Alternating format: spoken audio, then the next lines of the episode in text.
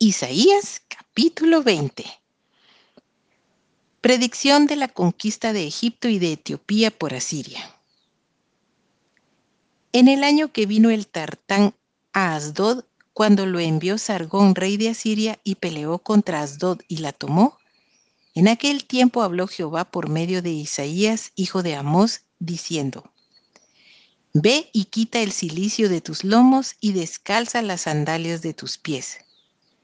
Y lo hizo así, andando desnudo y descalzo.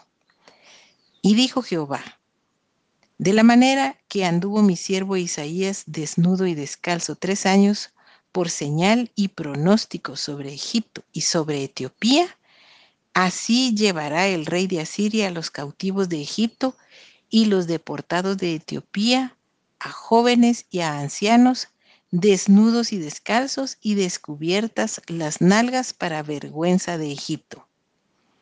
Y se turbarán y avergonzarán de Etiopía su esperanza y de Egipto su gloria.